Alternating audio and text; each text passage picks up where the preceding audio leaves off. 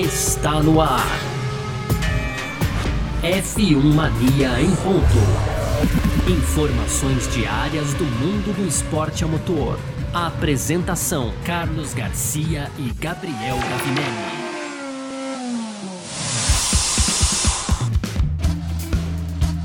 É isso, valeu demais pela sua presença, valeu você que tá junto com a gente por aqui. Tá no ar mais uma edição do nosso Parque Fechado aqui nessa sexta-feira, hoje dia 26 de agosto de 2022, aqui na Filmania. É assim que funciona, né? Termina as sessões da Fórmula 1, você vem com a gente pro Parque Fechado pra gente comentar tudo aquilo que aconteceu porque estamos ao vivo por aqui, claro, também no nosso crossover aqui com o nosso podcast F1 Marinho Ponto, sempre de segunda a sexta-feira, trazendo um pouco do que está rolando no mundo do esporte a motor, tá certo? Como eu falei, hoje, 26 de agosto de 2022, terminou há pouco aí os primeiros treinos livres, né, para o Grande Prêmio da Bélgica. Isso na volta das férias da Fórmula 1, das agitadas férias da Fórmula 1, né? Tivemos muita coisa acontecendo. Claro que aos poucos a gente vai é, também.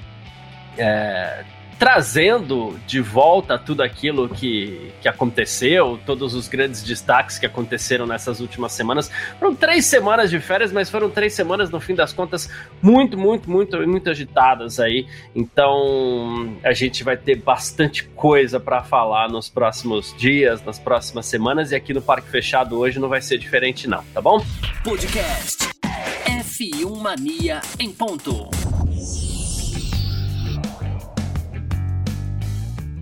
Estamos ao vivo no YouTube da F1 Mania, na Twitch da F1 Mania, também Facebook da F1 Mania, Grupo F1 Brasil no Facebook, F1 Mania Amigos do WhatsApp também, também no Twitter da F1 Mania e estamos ao vivo no Terra TV, na home do terra.com.br.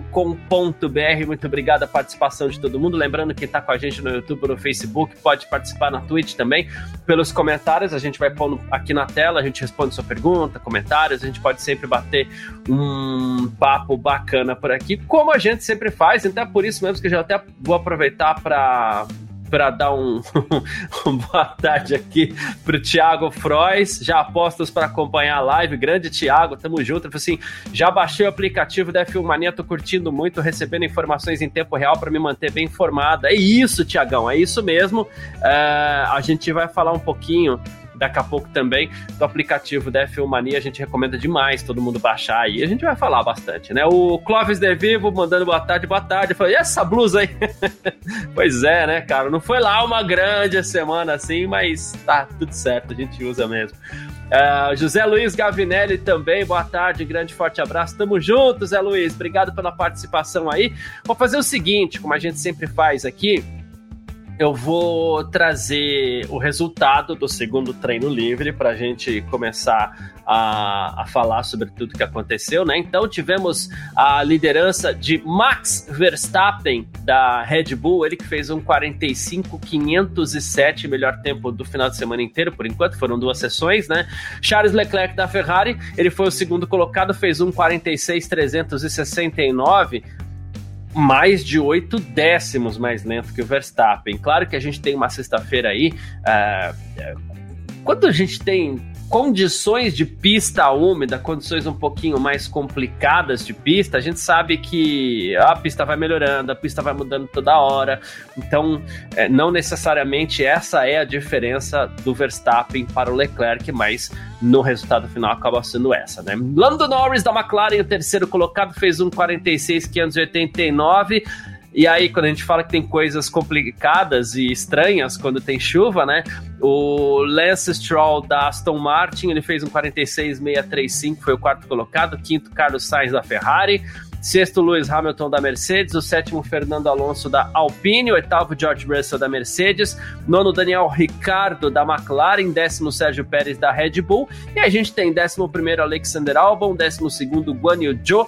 13 terceiro Yuki Tsunoda, 14 quarto Pierre Gasly, 15 quinto Sebastian Vettel, 16 sexto Esteban Ocon, 17 sétimo Kevin Magnussen, 18 oitavo Valtteri Bottas, 19 nono Nicolas Latifi, na vigésima posição ficou aí o alemão Mick Schumacher, tá bom? Então, mais uma vez agradecendo a presença de todo mundo. É sobre isso que a gente vai falar. Quem tá aqui daqui a pouco com a gente também, Gabriel Gavinelli, ele daqui uns minutos ele tá junto com a gente. E claro, mais uma vez, vou convidar todo mundo para participar aqui é, no nosso YouTube, no nosso Facebook. Você que tá no, na Twitch também, você consegue mandar sua mensagem para cá né? Pra gente poder bater um papo por aqui, falar desse treino, tá bom? De Toledo, obrigado pela participação. Salve, Garcia, boa tarde a todos, muito bem. É, tá, tá dado boa tarde para todo mundo, inclusive para você, viu? Obrigado mesmo pela participação. Vamos lá. Como eu falei, a gente teve Sessões com pista molhada. E sessões com pista molhada são sempre complicadas. A gente já vinha falando no começo dessa semana que teríamos chuva em Spa. Essa chuva vai até domingo. As chances de chuva para domingo estão diminuindo, mas ainda não acabaram, ainda são grandes, né? Então, esse vai ser mais um final de semana complicado. Claro, quando a gente fala em chuva em Spa, a gente lembra daquela corrida do ano passado, aquela não corrida, na verdade, né, do ano passado, onde a corrida simplesmente não aconteceu. O que nós tivemos foram três voltas ali atrás do safety car e mesmo assim foram distribuídos metade dos pontos para aqueles que chegaram. Foi uma. Como é que a gente pode falar, né? Mas, mas foi. Foi uma vitória do Max Verstappen com George Russell na segunda colocação ali, o primeiro pódio da carreira do George Russell. Uh, por, um, por alguns aspectos de resultado acabou sendo interessante, ajudou até o Verstappen a ser campeão do mundo. Uh, não que se soubesse o que aconteceria lá na frente, mas assim, ajudou também na questão do Russell conquistar o seu primeiro pódio.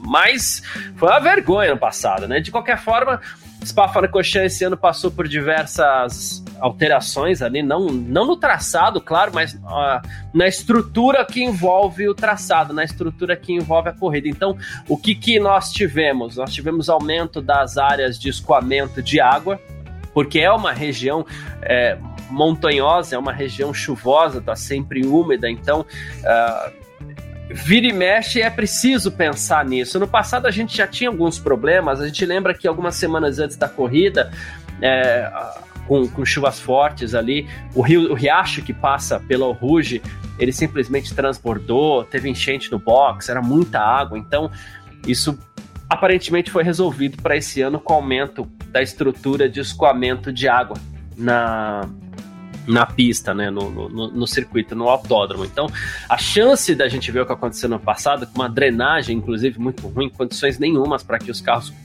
corressem, né, e participassem da corrida ali, é, as chances são menores. Claro que um, um, dilúvio a Fórmula 1 ainda não comporta, a gente sabe disso, mas uma chuva como a do ano passado talvez dê para acontecer. E a gente tem chuva prevista para os próximos três dias. Hoje, amanhã a classificação deve acontecer com chuva também, e quando a gente fala chuva, pode ser que seja isso, intermitente, né? Pode ser que a chuva pare no horário da classificação, mas a pista vai estar tá molhada, vai estar tá secando. Então, a cada volta que os carros dão na pista, a condição está diferente. Uh, ou então o contrário, pode ser que, que a pista comece seca ou levemente úmida e venha uma água, piore as condições. Né? Às vezes você tem, sei lá, Nicolás Latifi tem o melhor tempo. Se cair um dilúvio, é ele que vai fazer a pole position, entendeu? É por isso que muitas vezes a classificação por chuva traz algumas situações interessantes para a gente. Por exemplo, abrir o box, né? Os carros vão para a pista, porque eles vão fazer volta, volta, volta, volta, porque eles não podem dar essa brecha de eventualmente estarem no, no box sem uma volta boa ou sem uma volta que os coloque na sessão seguinte da classificação e a chuva apertando, eles ficariam de fora. Né? Então, é, tem muito mais ação quando a gente tem uma classificação com chuva, porque os carros, em geral, ficam o tempo inteiro na pista. Né? Uh, quem tá aqui também, o Thiago Barreto, boa tarde a todos. Até que enfim vamos matar a saudade do parque fechado. Pois é, né, cara? Nas férias da Fórmula 1 aí não teve. Inclusive, a gente teve uma semaninha que a gente também não teve o nosso F1 Mania em ponto. Então, mas a gente tá de volta aqui. Eduardo Malafaia junto com a gente também. Grande abraço para você. Marcel Faria, boa tarde. A Mercedes, pelo jeito, tá do mesmo jeito. E essa era uma das dúvidas que a gente tinha para essa volta, porque a partir desse Grande Prêmio da Bélgica, né, Marcel, a gente tem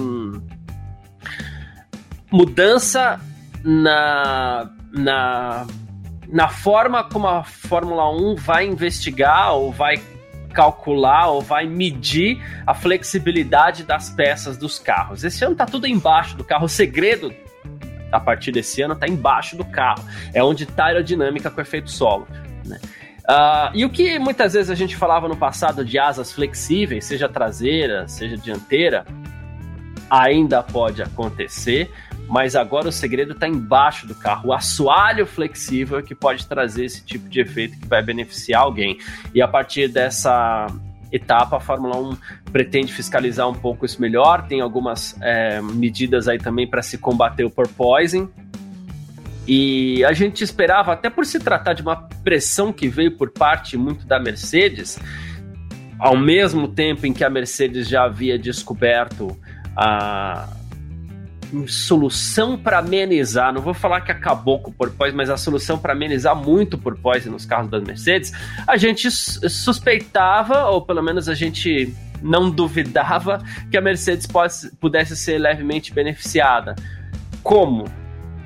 Essa fiscalização mais rígida por parte da FIA nos carros da Fórmula 1 poderia talvez, quem sabe, prejudicar a Red Bull e Ferrari caso essas duas equipes estivessem andando fora das especificações, como por exemplo com um assoalho um pouco mais flexível.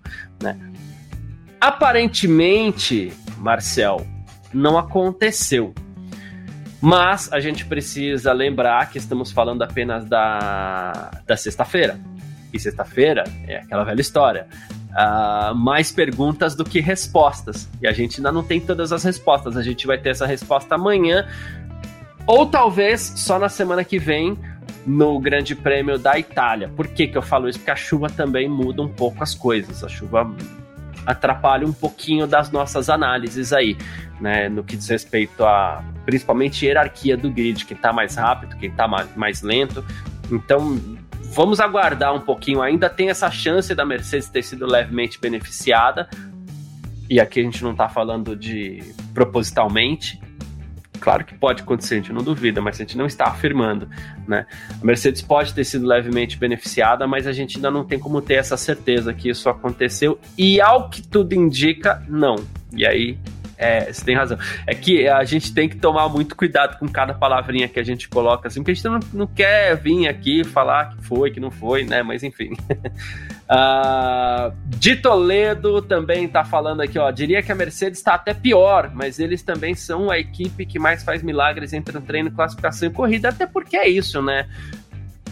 É, tem sido cada vez mais comum as equipes não investirem tanto assim na sexta-feira. Elas querem colher dados, né? Pro sábado, querem colher dados pro, pro domingo. Semana que vem Holanda, é verdade, Marcel. Obrigado. É, semana que vem Holanda, depois a Itália, né? É isso mesmo. Uh, mas assim, as equipes querem colher dados na sexta-feira, então elas se preparam pro, pro sábado, elas se preparam pro domingo, principalmente. Nesse segundo treino livre, a gente vê preparação dos pilotos para ritmo de corrida mesmo.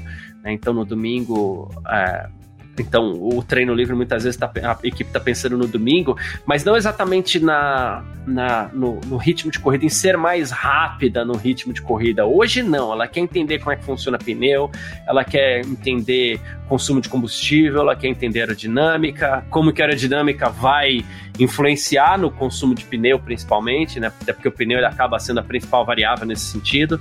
Então, a sexta-feira é muito para isso, assim, né? Então eu, eu vou esperar pelo menos até amanhã, assim, para falar um pouco mais da Mercedes, né?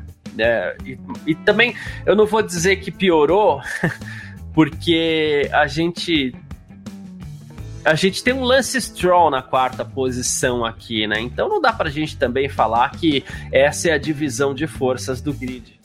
Né? A gente tem o próprio Lando Norris na terceira colocação, e eu não acredito que no fim das contas o Norris vai andar na frente de Hamilton, Russell, Pérez e Sainz no domingo. Claro, pode andar na frente de um, de dois, mas não vai andar na frente de todos eles. Até porque senão ele vai ganhar a corrida, né? Porque Verstappen e Leclerc vão largar lá atrás. Então a gente tem que tomar um certo cuidado nessa sexta-feira exatamente por causa disso, né?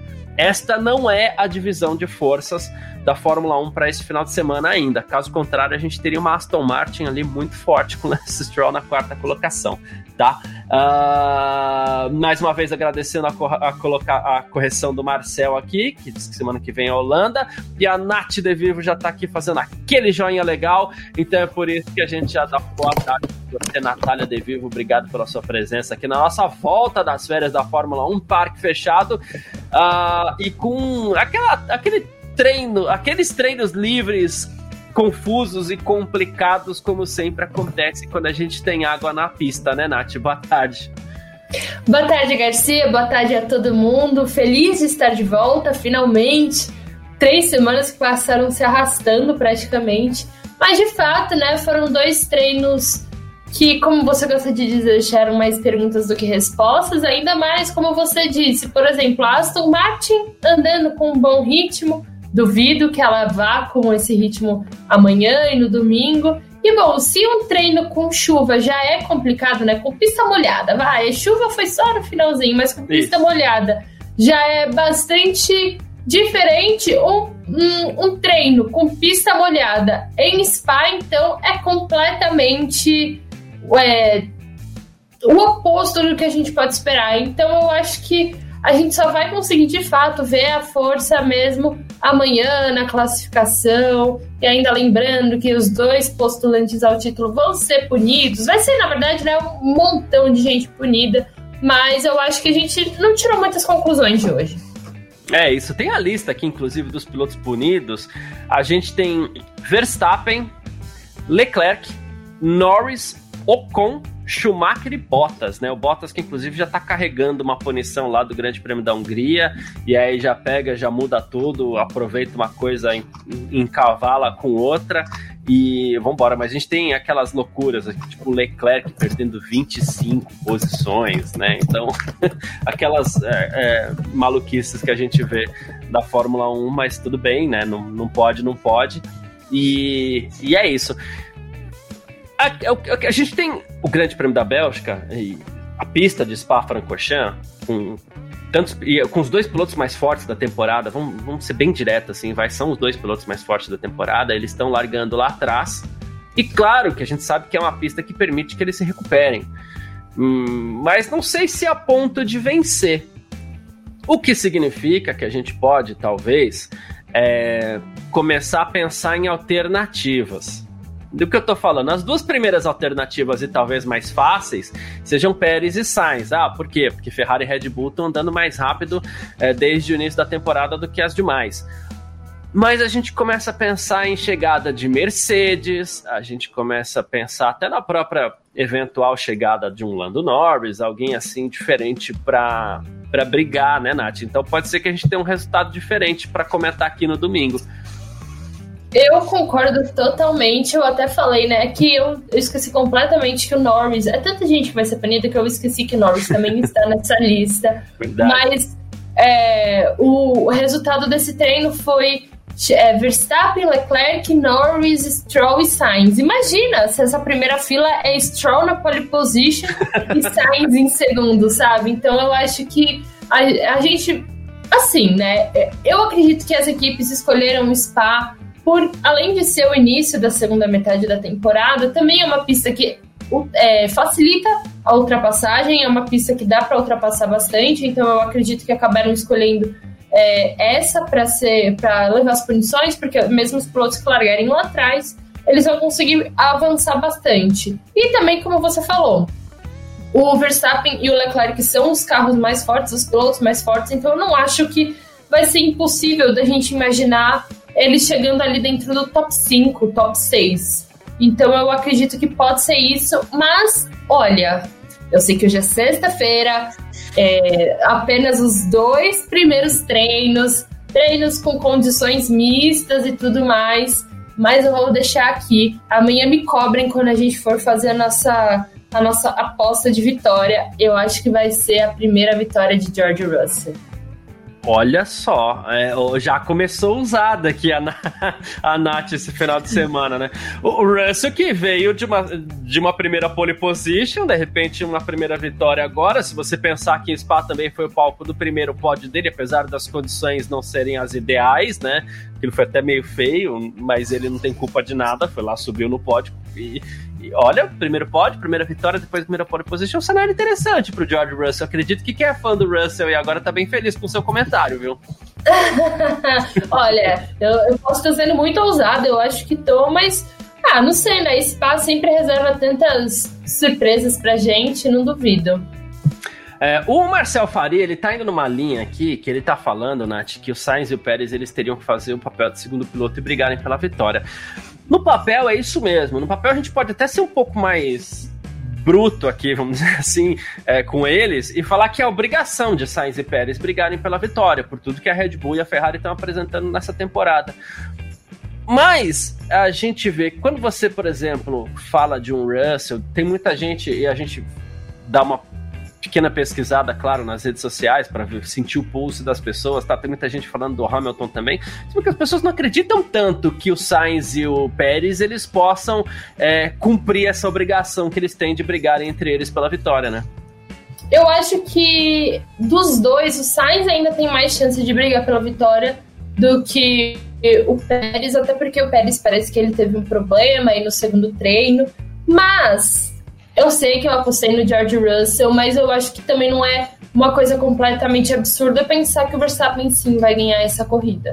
Porque ele já teve tantos desempenhos que ele estava lá de trás e conseguiu vir escalando o pelotão. E a gente também não pode esquecer que nessa temporada, ok, que foi em outra pista, Spa é fácil de ultrapassar, mas o Leclerc já teve uma corrida que ele teve que largar de último e terminou na quinta colocação. Então, eu de verdade não acho que seja impossível o Verstappen vencer é, domingo, não. E algumas das características de Spa podem nos fazer acreditar que tenhamos, sei lá, safety car no domingo. É, bandeira vermelha tem sido mais rara nessa temporada, mas um safety car a gente não, não pode duvidar, né? Por características de pista mesmo. Agora com mais brita também, é, na, que inclusive foi muito legal essa adição de mais brita, Spa funcionou muito bem, por sinal. Mas um carro que eventualmente fique preso numa brita, é, ele também vai proporcionar mais dificuldade de ser retirado e aí tem que acionar safety car. Numa dessa, o cara joga com a estratégia, segura a parada, mesmo largando lá de trás. Ah, safety car na pista, ele vai entrar no box e pronto. A gente vê lá o Verstappen, o Leclerc em segundo e terceiro. Aí é brigar pela vitória os dois mesmo, né? Sim, exatamente. E eu acho que. É o que eu falo, Spa, eu acho que a gente pode esperar qualquer coisa. É... Porque a previsão, apesar de ser de pista seca no domingo, a classificação, a previsão é de chuva, então eu acho que vai embaralhar as coisas e daí os dois para trás. E, e, e, nunca se sabe, né? A gente sempre tem um latife que pode apimentar as coisas e causar. A gente hoje mesmo teve uma bandeira vermelha por conta de um problema. Ok, foi um problema do, do Magnussen que ele parou na pista, mas já teve. Então eu não acho que seja absurdo a gente pensar num safety car. E, e daí numa relargada eventual, os dois virem engolindo, engolindo, engolindo. Outra coisa que a gente precisa ficar de olho, eu tava falando com o Gavi essa semana no nosso F1 Mania em ponto, a curva 1. Ela já foi palco de alguns acidentes, alguns que estão na memória, Grosjean que o diga, inclusive. Mas tem uma coisa que é muito comum na curva 1 de Spa, que são os pilotos que perdem ponto de freada, então querem encontrar um espacinho a mais, não conseguem. O que, que eles faziam? Área de escape, porque a área de escape era asfaltada. Né? Agora a gente não tem mais área de escape asfaltada, então a gente vai ter das duas uma. Ou pilotos indo parar na brita, é difícil de sair, mas dá para sair, ok. Pilotos que vão parar na brita, ou então aquele piloto que não vai querer parar na brita e vai bater. E aí a gente vai ter confusão. Eu tô esperando uma largada bem complicadinha para domingo também, viu? Ah, tomara, porque tomara. as largadas estão sendo tão comportadinhas, para que a gente tenha um pouquinho mais de ação. Não que nenhum piloto bata. É, se bem que né, a gente teve lá em Silverstone uma largada bem bem caótica, né? Com, com o Guanyu Joe, enfim. Mas é, eu acho que assim. A... De novo, spa, tudo pode acontecer, mas eu acho que normalmente na largada é o que dá o tom de como vai ser a corrida. Então eu acho que, que vai ser assim caótico. Eu acho que alguns pilotos vão acabar presos na, na brita. Eu não acho que tipo, eles vão passar totalmente impunes. Pelo menos um piloto vai ficar preso na brita no domingo. É isso, o de Toledo tá lembrando. Bora de boliche do Bottas, né? O Bottas que foi responsável pelo boliche no GP da Hungria do ano passado. E o Thiago Frois tá, tá lembrando aqui, ó, do strike que a gente teve na primeira curva, né? Na verdade, a gente teve uma, um, um, enrosco ali no meio do pelotão e aí veio todo mundo, né? A gente teve quase todo mundo é, batendo, nem todo mundo tinha carro reserva. Se eu não me engano, se a memória não me falha, depois a gente teve só 13 carros largando para aquela etapa de 98, assim, foi, foi, foi bem complicada, né? Mas é isso. Uh, mais aqui, é, a gente falando ainda dessa possibilidade de, de, de é, mistura no, de acidente, de outras caixas de brita, a gente viu durante os treinos livres já alguns pilotos escapando e aqui a gente tem aquela consequência de sujar a pista, mas a gente tem aquela consequência de piloto que perde posição e piloto que, na corrida, tem uma coisa que o piloto às vezes liga no cérebro dele, que ele fala assim, eu não quero perder uma posição. que Não importa se ele está em primeiro, não importa se ele está em terceiro, não importa se ele está em décimo quarto, ele não quer perder uma posição. E com essas caixas de brita, agora, é, a gente pode ver também acidente. Tudo isso para para completar ainda o raciocínio do safety car que a gente falou agora há pouco, tá, Nath? Piloto não vai querer passar ali de jeito nenhum, que é onde a gente também fala que a, a gente tem corridas com uma essência um pouco mais pura, né? É, menos sensores nas, na, nos track limits, né, nos limites de pista, e mais punição física mesmo pelas caixas de brita. Porque isso liga um negócio no piloto que ele também ele fica um pouco mais agressivo, não só para atacar, como também para se defender, principalmente. Né? E isso deve agitar bastante a corrida do próximo domingo. A gente, desde o começo do ano, a gente pega a sexta-feira aqui até por isso que a gente fala, né? A sexta-feira deixa mais perguntas do que respostas. Ok, então a gente começa a pensar no que pode acontecer no domingo. E essa temporada tem cercado a gente de algumas expectativas antes das corridas. E para Spa agora eu tô com essa expectativa das caixas de brita que foram colocadas que podem gerar. Não é confusão, eu sei que você gosta de confusão, por isso eu tô até tentando procurar outra palavra, mas corridas mais movimentadas, ainda mais por essência ali do automobilismo, sem sensor lá para ver se o cara embarrigou um pouquinho a curva para se defender, o que, enfim, é, pode proporcionar até alguma diversão a mais pra gente, vai. Eu sou muito, muito, muito fã das caixas de brita. É... As corridas da MotoGP são todas caixas de brita e eu gosto da brita porque ela é aquela coisa totalmente justa. Ela pune o piloto se tiver que punir. O piloto, se ele der aquela escapadinha, ele corre o risco de jogar a corrida inteira fora, sendo que quando tem é, só asfalto ou grama, ele dá aquela. Perdão, ele dá aquela escapada, volta e talvez perde aí os, os track limits. Então eu gosto da caixa de brita porque é aquela coisa mais. Eu não gosto desse negócio de raiva raiz, Nutella e tudo mais. Eu mas é aquele não. negócio mais de. É, então. Mas é aquela coisa mais do, do automobilismo tradicional, vai, podemos dizer assim, dos anos. Hum, sim, enfim, eu gosto disso porque é, realmente pune quando tem que punir, o piloto ele tem que ficar ali atento ao que você falou. Então, como não vai ter muitos track limits e tudo mais, eu acho que, que eles vão estar tá se arriscando mais, mas também eles vão ficar aí meio hum, será? Eu vou tentar, porque hoje. Hoje, se bem né, que alguns pilotos até acabaram escapando e alguns conseguiram sair da caixa de brita. Então, eu acho que, que a gente. Eu tô, eu tô otimista pra corrida do domingo. Vamos ver. É, porque muitas vezes a gente, a gente não quer que o piloto abandone a corrida. Mas se o, cara, se o cara não cumprir o, o que o traçado pede, a gente quer que ele perca tempo, né? E sem que para isso ele precise ser punido porque um sensor identificou que ele passou com a roda um centímetro para lá, né? É, até porque se ele passou com a roda um centímetro para lá e tem brita, a gente também quer saber como é que o cara vai lidar com aquilo.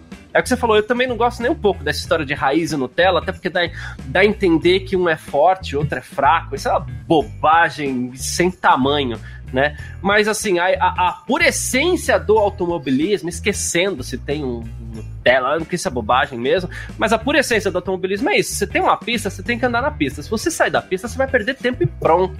Né? Você não precisa de alguém, a gente entende a, a, que o asfalto ele segura o carro, mas a gente também está cada vez, cada vez mais entendendo que o que mais segura o carro é uma mistura de barreira física com o asfalto, né? Não é 100% caixa de brita, que isso sim está provado que é perigoso, ok, mas você pode misturar as duas coisas e punir o piloto com a própria pilotagem, com o próprio erro dele, né? E Spa, é, ela parece ser um, um balão de ensaio aí, né? Algum experimenta mais para que a Fórmula 1 é, mude pistas em breve, ou então as novas pistas que a Fórmula 1 vai receber, que daqui a pouco serão, sei lá, quantas pistas novas, umas 20 pistas novas aí, que sejam com mais caixa de brita, que sejam com mais barreiras físicas para que os pilotos sejam punidos, a gente veja corrida é, na sua essência, né? De verdade, assim. Então, Spa parece um bom experimento para isso, uma pena que a gente não sabe se Spa fica na Fórmula 1, né? Ai, nem me fala, uma das mais tradicionais, uma das mais legais. E agora a gente. É que assim, né? A gente ainda não teve a corrida de fato, mas a gente não, não pode nem mais usar o argumento de que é uma pista perigosa, porque para esse ano eles trouxeram diversas mudanças, né? O, o Ruge e tudo mais, ela tá mais larga, as próprias caixas de brita e tudo mais. Então vai ser uma perda, assim, eu acho que vai ser uma perda inestimável se, se passa aí da, do, do calendário, além de, de proporcionar boas corridas, é um circuito histórico, é, é um circuito bonito também. Ele tá. Lindo. Assim, ele faz parte da história da Fórmula 1, sabe? É, é, eu acho que entra mais ou menos no mesmo balaio de Mônaco. Mônaco tem as suas características, é, todo mundo, um monte de gente fala, não, tem que sair mesmo porque a corrida é chata, mas, cara, é uma, é uma, é uma corrida histórica, sabe? Então eu acho que se passa aí, vai ser uma pena. É, eu. Alguém talvez fique chateado, mas eu diria que. Embora talvez Interlagos, para mim pessoalmente, seja o melhor traçado do campeonato, né? A gente não tem como dizer Mônaco, Spa, algumas pistas Silvers, elas estão numa, um degrau acima em importância para a Fórmula 1. Né? Não que Interlagos não seja importante, mas ela está um degrau abaixo dessas, assim. E Spa, para mim, é top 3, assim, no que diz respeito à importância. E ao contrário de outras colegas aí, ela proporciona um traçado que é espetacular, é um traçado que os pilotos gostam, um traçado que o público gosta, né? É, eu acho curioso porque assim a gente entende essa escalada da Fórmula 1 para novos países, a gente entende que a Fórmula 1 é um negócio também, que a Fórmula 1 precisa desse dinheiro que ela arrecada indo para para outras praças, mas às vezes falta perceber que a Fórmula 1 se tornou o que ela se tornou por conta de pistas como Spa, por exemplo, que permitem que as corridas de verdade aconteçam, né? que as disputas de verdade, ou belas disputas aconteçam. Não fosse esse histórico, né, a Fórmula 1 talvez não teria chegado ao, ao, ao, ponto de importância que ela tem hoje, a ponto da gente estar tá aqui fazendo é, o nosso parque fechado, ao ponto de movimentar tanto dinheiro também. E a Fórmula 1 às vezes parece querer ignorar isso. A solução às vezes é colocar o quê? 25 corridas como o regulamento já permite hoje. No que vem talvez sejam 24 ainda, mas o regulamento já permite 25. E regulamento eles mudam também a hora que eles quiserem. Daqui a pouco eles põem 30, 35, sei lá quantas. Né? É, parece que a solução que eles encontraram é essa, mas mesmo assim, é, algumas pistas vão perdendo espaço. Eu acho uma pena se Spa ficar de fora. Né? É, por dinheiro não sei, acho que vale a pena a Fórmula 1 investir no próprio produto um pouquinho também pela qualidade do próprio produto. Sim, exatamente. Tem tantas outras pistas que, que poderiam sair antes. É, ok que o GP da França parece que realmente, de fato, vai sair, né? Sim. Pro ano que vem. É, então, Paul Ricard é uma dessas pistas que eu acho, assim, extremamente tanto faz, tanto fez. Não produz boas corridas, ah, e Abu Dhabi, apesar de ser o, o mercado do Oriente e fechar o calendário e dar muito dinheiro para a Fórmula 1 para fazer isso, para fechar o calendário, é outra pista que eu acho que poderia assim sair. Então eu acho que tem outras pistas que, que poderiam sair antes. Só que, né, infelizmente a Fórmula 1, antes de tudo, é um business, é um negócio, né? Então a gente também não pode ignorar esse lado e tá, tá ficando cada vez mais claro que a Fórmula 1 tá pendendo mais pro lado do negócio do que pro lado do esporte. É, e com uma pitada americana, assim, que sabe fazer show, e a gente tem gostado de muitas das coisas que eles estão introduzindo na Fórmula 1, eles são bons nisso, inegavelmente, mas uh, digamos que algumas coisas conflitam com a cultura europeia da Fórmula 1, com a qual nós estamos já mais acostumados, assim, isso não sei se a gente vai gostar, né? Eu, particularmente, já não gosto, por exemplo, entendo que faz parte do show, ok, mas já não gosto das corridas sprint, tem algumas mudanças aí que. Hum, ah, não quero, não, não me agrada. em contrapartida, a gente tem outras, outras alterações, né, Nath? Foram anunciados aí os regulamentos para 2026 de motor. E com isso a gente teve confirmada a chegada da Audi na Fórmula 1. Os planos ainda não foram detalhados. Espera-se que a Audi vai entrar no lugar da marca Alfa Romeo e não só da marca, muito provavelmente comprando 75% das ações da Sauber, que para quem não não não sabe, tá falando, poxa, como assim, né? Alfa Romeo, Sauber, Sauber já saiu. Não, a Alfa Romeo na Fórmula 1 ela é a Sauber, tá? Ela corre com a marca Alfa Romeo, uma espécie de patrocínio. Alfa Romeo, que também daqui dois anos já está fora da categoria, isso já foi anunciado, né? mas a Audi deve comprar mesmo 75% das ações da, da Sauber. Ou seja, por um lado a gente reclama, por outro a gente fica com uma dificuldade de argumentar, porque as marcas estão chegando, empresas chegando, dinheiro entrando, Aranco botando sei lá quanto dinheiro, Heineken e sabe? É, a gente fica meio sem argumento também, né? Mas fato é, teremos Audi na Fórmula 1 a partir de 2026. Então, teremos a Audi, tá, é, tá tudo apontando que a, a Porsche também vai entrar, né? Mas eu acho assim excelente. A Fórmula 1 mostra que, especialmente porque agora, né, ela quer se tornar uma categoria é, mais sustentável, o motor vai ser mais sustentável, a pegada vai ser mais sustentável. A Audi mesmo, na declaração, falou que de fato é, quer entrar na Fórmula 1 por causa disso, né? Que ela a categoria está indo de acordo com o pensamento dela de um futuro mais sustentável, além de ser um, um excelente laboratório, porque, né, bom, querendo ou não, a Audi, antes de tudo, ela não é uma marca de automobilismo, é uma marca automotiva. Então, ela está aí é, buscando laboratórios. E vale dizer também que a Audi saiu da Fórmula E, a, então agora está buscando a Fórmula 1, o que vai ser um pouco contraditório, né? Porque o futuro de ser elétrico, mas enfim, né? Isso é assunto para outra coisa, eu acho muito legal, mas ao mesmo tempo que temos a Audi, a Porsche está caminhando também para entrar numa parceria com a Red Bull, a gente tem uma equipe americana super interessada e a Fórmula 1 não quer agregar ela, não quer acolher, não quer abrir os braços. Eu não entendo isso, sabe? Por que quer continuar só com aquelas 10 equipes? É, mais uma vez, a Audi e a Porsche vão entrar, mas não vão ser equipes, né? Não vão ser, tipo, mais uma equipe no grid. Vão trabalhar com as equipes que já existem. Então vai continuar sendo as 10. Por que, que não quer expandir isso? Ainda mais sendo uma equipe norte-americana. Eu, eu, eu não entendo a Fórmula 1.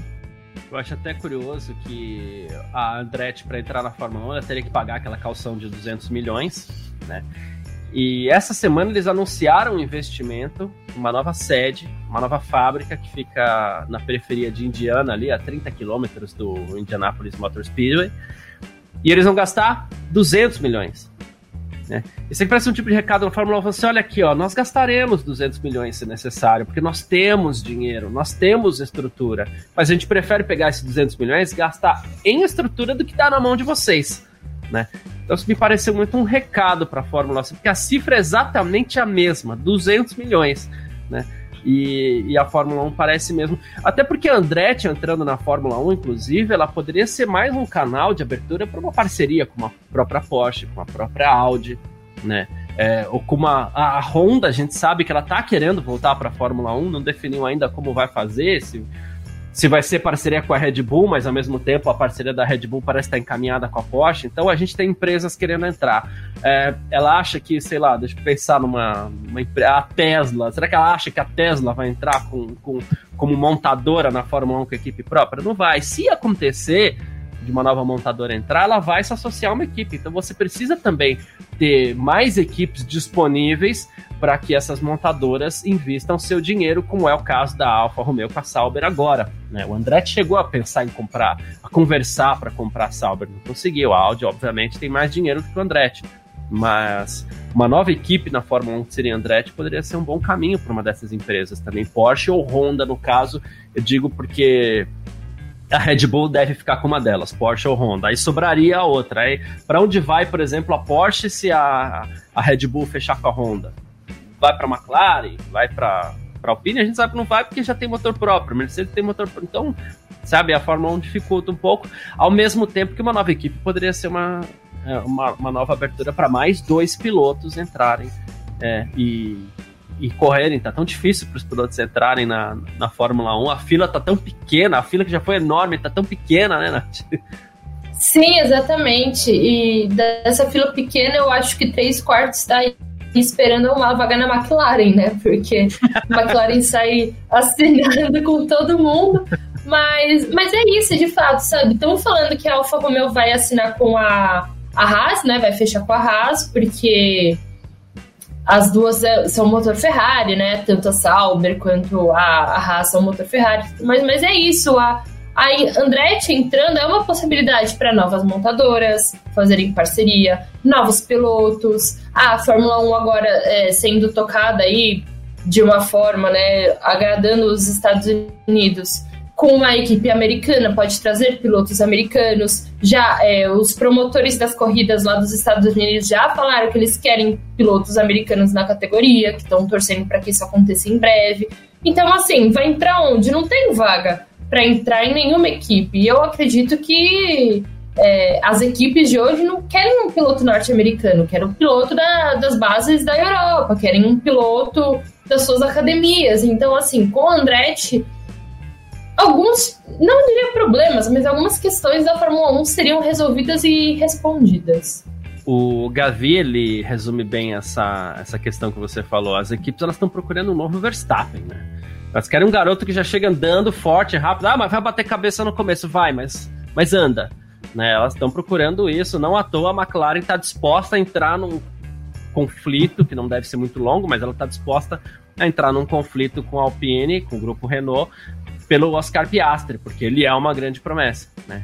Então, assim, parece que aos poucos, não só o dinheiro é, desses pilotos vai vai fazer diferença. Até porque piloto ele tem dinheiro, mas não tem tanto. Não é, não tem cinco Guan Yu Joe por aí nas categorias de base, né? Não tem dinheiro, mas tem um dinheirinho lá, um patrocínio, alguma coisa. Então, as equipes elas querem um Verstappen onde elas possam trabalhar em cima daquilo, como a Red Bull faz com o próprio Verstappen. Talvez a McLaren faça isso com o Oscar Piastri também. E, eu não lembrava nomes de montadoras aqui, o Thiago Barreto ele até falou, né? Com a entrada de Audi Porsche, isso pode abrir uma porta de interesse para outras montadoras. Ele lembrou da Toyota e lembrou da Peugeot também.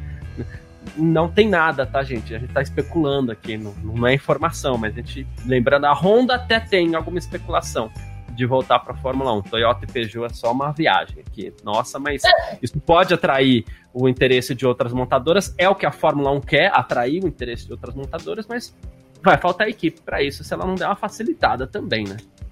Não, e a Honda é uma palhaçada, né? É... Final de 2021 a gente nunca mais vai voltar. Agora já tá falando que quer voltar de novo. Ela não, não sabe o que ela quer, né? Mas a gente não reclama, né? Porque quanto mais montadoras, maior a, a Fórmula 1 vai se tornando, então. É, a, a Honda, eu falava até pro Gavi quando a Honda anunciou a, a saída. A Honda teve equipe nos anos 70. Depois foi embora. Aí depois ela voltou para a Fórmula 1 como fornecedora de motor. Williams, McLaren, teve todo aquele sucesso, Ayrton Senna, ok. É, foi embora. Depois voltou com a BAR, depois equipe própria. Foi embora na crise de 2008. Depois voltou com a McLaren porque o motor, ela julgou que esse motor podia ser interessante para ela desenvolver. Voltou, foi embora agora também. A Honda não tem pudor, vai e volta o que eles querem. Então quando a Honda saiu, eu já esperava que logo mais eles voltassem. Volta, sai de novo e volta lá na frente outra vez. Ele não tem pudor com isso não. É, ó, a gente vem a hora que a gente quer, a gente vai a hora que a gente quer. e sem, sem grandes compromissos, assim, a, a Honda com a Fórmula 1 sei lá, tem seu lado divertido também, por que não, né? Mas deve voltar, deve voltar exatamente por conta dessa falta de pudor que a, que a, a montadora tem com a Fórmula 1. Faz o que quer na hora que quer. Outro assunto essa semana, Nath, é despedida de Daniel Ricardo.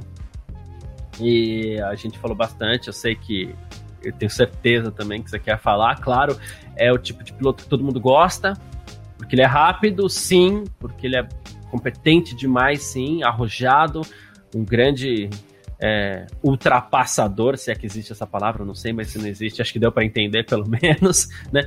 Um grande cara, uma grande figura, inclusive com uma personalidade muito bacana, mas que não deu certo na McLaren e que vai ser dispensado ao final da temporada. Queria que você falasse um pouquinho disso também. É uma pena, né, Daniel Ricardo. Assim, eu acho que o erro dele foi ter saído da, da Renault barra Alpine, né? Eu acho que ele nunca devia ter saído de lá, devia ter saído sim da Red Bull. Muita gente fala que ele não devia ter saído, eu acho que devia ter saído sim da Red Bull. E, e na Renault começou difícil, é fato. Era uma equipe com pouco investimento, uma equipe precisando crescer. Mas, pô, no último ano dele ele conseguiu pódios, sabe? Pódios inesperados. E daí um projeto que era montado para ele a longo prazo, ele vai e larga no meio para ir para a McLaren. E, cara, é assim, eu, eu acho muito errado a galera que, tipo, só, só esculhamba o Daniel Ricardo. Porque é um cara que tem vitórias, é um cara que venceu o Mônaco, é um cara que tem pole position, é um cara que quando correu contra o Sebastian Vettel, bateu o Sebastian Vettel na Red Bull, sabe? Então, assim, eu, ele não é um piloto horrível. Essa semana vieram falar que o Huckenberg é melhor que o Daniel Ricciardo. Eu tive, quase me joguei aqui do 11 primeiro andar, porque... Ai, olha, sinceramente, mas assim... Infelizmente, né, é, a gente não pode apagar a história.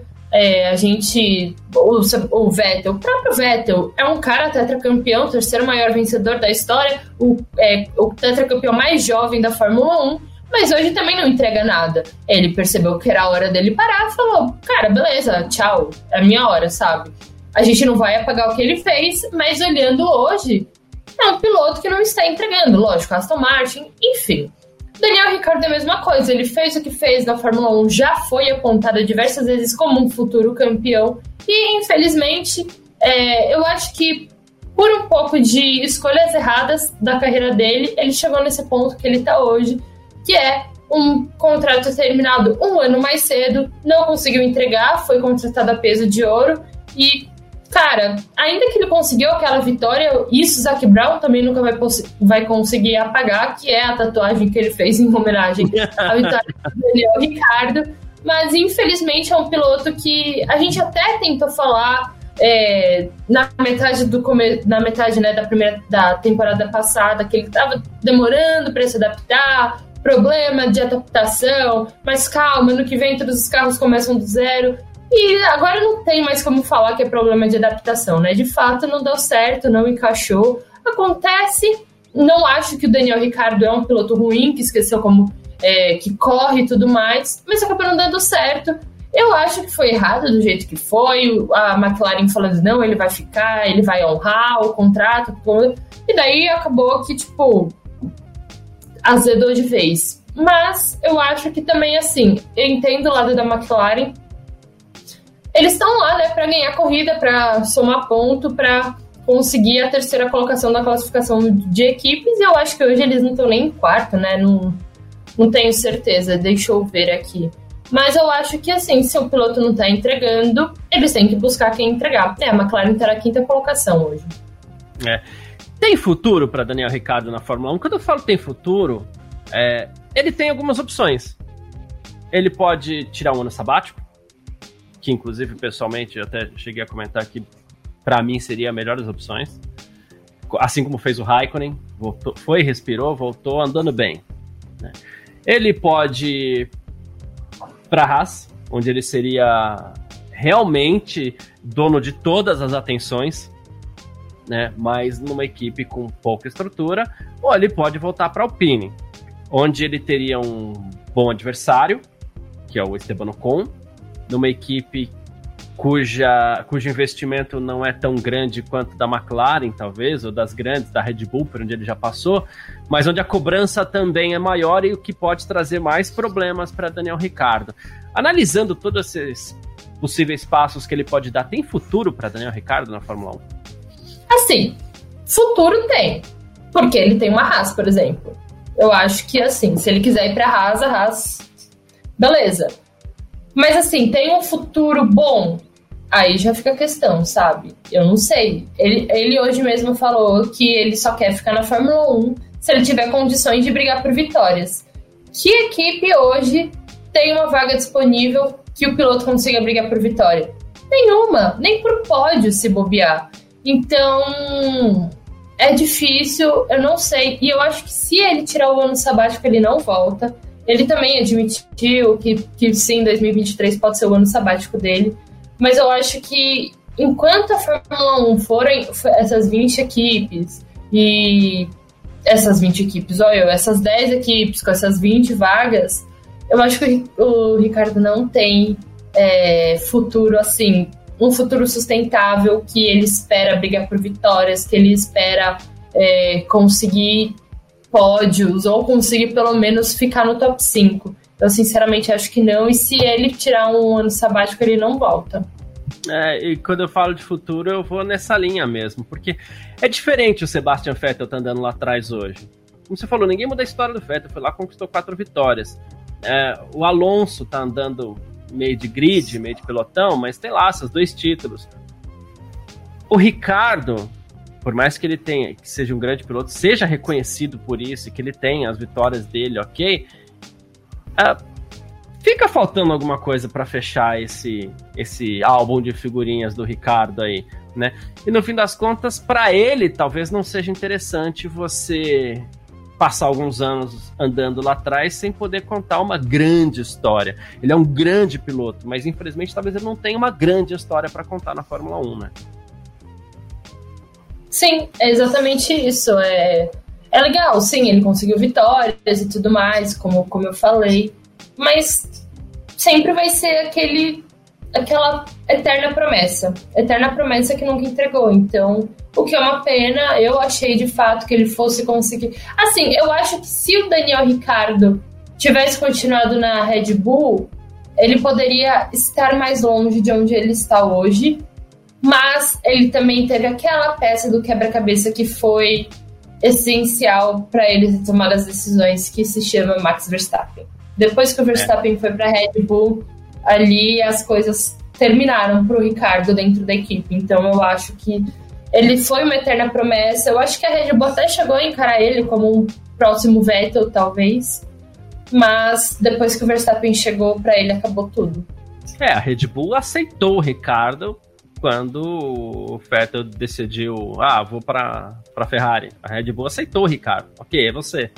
É tinha um garoto lá incomodando muito e, e é por isso. E quando eu falo de, de uma grande história para contar, não tô querendo diminuir o que ele fez, não, pelo amor de Deus, mas é que uma coisa é o presente, outra coisa é o futuro. Então, hoje, no presente, a gente reconhece que o Ricardo é um grande piloto, que ele faz, fez coisas legais, mas daqui 10 anos, daqui 15 anos, né? A gente vai pensar nessa geração da Fórmula 1 Talvez a gente não comente sobre Daniel Ricardo. Talvez a gente fale muito pouco sobre Daniel Ricardo. Né? E é isso que eu falo, que às vezes ficou faltando. A gente vai falar sobre o Alonso mesmo andando lá atrás, vai falar sobre o Vettel mesmo andando lá atrás, a gente vai falar sobre esses caras. Né? Mas o Ricardo, infelizmente, infelizmente é de coração mesmo que eu tô falando, o Ricardo, infelizmente, vai ficar um pouquinho mais esquecido aí nessa, nessa, nessa questão. Né? Mas é isso. Bom, Nath, e todo mundo que estiver acompanhando a gente aí, eu quero a hora do palpite. Afinal de contas, a gente não pode deixar essa, essa, esse momento para lá nunca. Você que tá aí no nosso YouTube, Facebook, na Twitch, deixa o seu palpite também que a gente vai colocar aqui embaixo. Natália Devive, eu quero saber quem vai formar primeira fila do Grande Prêmio da Bélgica no domingo, né? Não nos esqueçamos que os favoritos, né? Geralmente, aqueles que são geralmente os favoritos dessa temporada, vão largar lá atrás. Quem vai formar a primeira fila, Nath? Eu vou de. Ai, o Norris também tá punido, né? Ai, que tá dificuldade. Eu vou então de Sainz, Sainz e Russell. Sainz e Russell? Ok. É. Ok. É, essa, eu, inclusive, eu acho que essa é uma das mais difíceis do ano, para te falar bem a verdade, viu? Sim. Mas eu vou de Hamilton e Sainz. Amanhã vai ter comemoração, vai ter felicidade para os lados da Mercedes lá, que eu tô apostando numa pole position aí do, do, do Hamilton. Hamilton e, e Carlos Sainz. A Jéssica aqui tá colocando Russell, Sainz e Hamilton. Detalhe, eu tô colocando Hamilton e Sainz, mas contando com o fato que talvez, se não estiver chovendo, porque se estiver chovendo, eles devem recolher pro box também, né? Mas uhum. se não, não estiver chovendo, Verstappen Leclerc, eles devem fazer os melhores tempos ainda assim. Né? Sim. Mas se estiver chovendo, talvez eles não arrisquem tanto. Né? Uh, mas é isso. né, é, com palpite do Thiago aqui, ó, que ele tá falando Sainz em primeiro, Pérez em segundo, Russell em terceiro e Hamilton em quarto. Esse é o palpite, já mandou as duas primeiras filas logo. é, Sainz e Pérez é a, é a lógica, é a obrigação, como a gente falou, né? Então a gente espera que eles cumpram essa, essa obrigação de alguma forma também. Nath, obrigado pela sua presença. Suas, seus comentários finais para essa sexta-feira aqui. Bom, feliz que a Fórmula 1 voltou. Não tanto porque agora vamos ter três semanas né, seguidas de corrida. Mas eu tô, eu tô confiante. Eu não vou eu ia falar que eu tô confiante para corrida, mas é minha classificação, então eu tô animada para uma classificação com possível chuva. Então, acho que vai dar vai ser bastante divertido amanhã. Boa, perfeito. É isso. Obrigado pela sua presença aqui, Nath. Obrigado a todo mundo que acompanha a gente na nossa Twitch, no nosso Twitter, também no Facebook, no YouTube, no Terra TV, né? A gente que teve ao vivo aqui na home do terra.com.br. Uh, deixa eu passar o, os horários. Aqui amanhã, às 8 da manhã, das 8 às 9, tem o terceiro treino livre para o Grande Prêmio da Bélgica. E das 11 ao meio-dia até a classificação. Terminou a classificação, você vem com a gente aqui para o Parque Fechado também, para a gente bater o papo, falar sobre formação de grid e tudo mais. Quem cumpriu a obrigação, quem não cumpriu, né? E domingo, 10 da manhã, tem o Grande Prêmio da Bélgica, a corrida ali por volta do meio-dia, se não tiver atraso na corrida, a gente também está aqui com o nosso parque fechado, tá certo? Nath, um beijo para você, obrigado pela Sim. participação aqui, valeu todo mundo que acompanha a gente no chat, todo mundo que estava assistindo a gente aí, todo mundo que assiste a gente depois, todo mundo que ouve a gente depois no nosso F1 Mania em ponto também. A gente se fala, é isso, tamo junto. Tchau. Informações diárias do mundo do esporte a motor. Podcast F1 Mania em ponto.